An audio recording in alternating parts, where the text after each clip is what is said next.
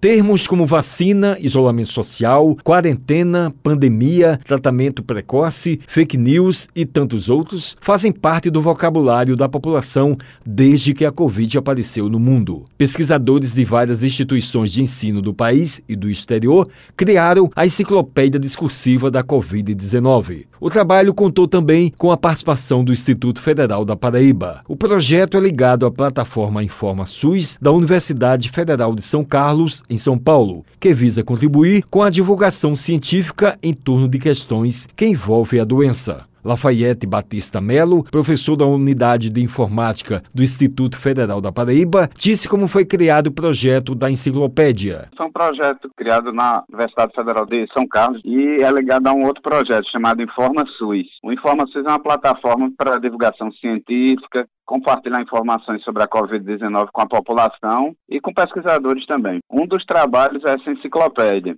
Então a gente pesquisou termos que estão sendo usados nessa época, né? Covid, SARS-CoV, variante, né? Uma série de termos que antes eram usados no lado científico e agora as pessoas estão se apropriando também. Está no ar esse projeto e teve uma repercussão muito boa inclusive com artigos publicados fora do Brasil e cursos que a gente deu a respeito também. Ele comentou a participação no desenvolvimento da ideia. Como eu já faço pesquisa em análise do discurso, eu fui convidado para ser uma das pessoas que iria trabalhar com outro pesquisador, porque cada verbete foi pesquisado em dupla.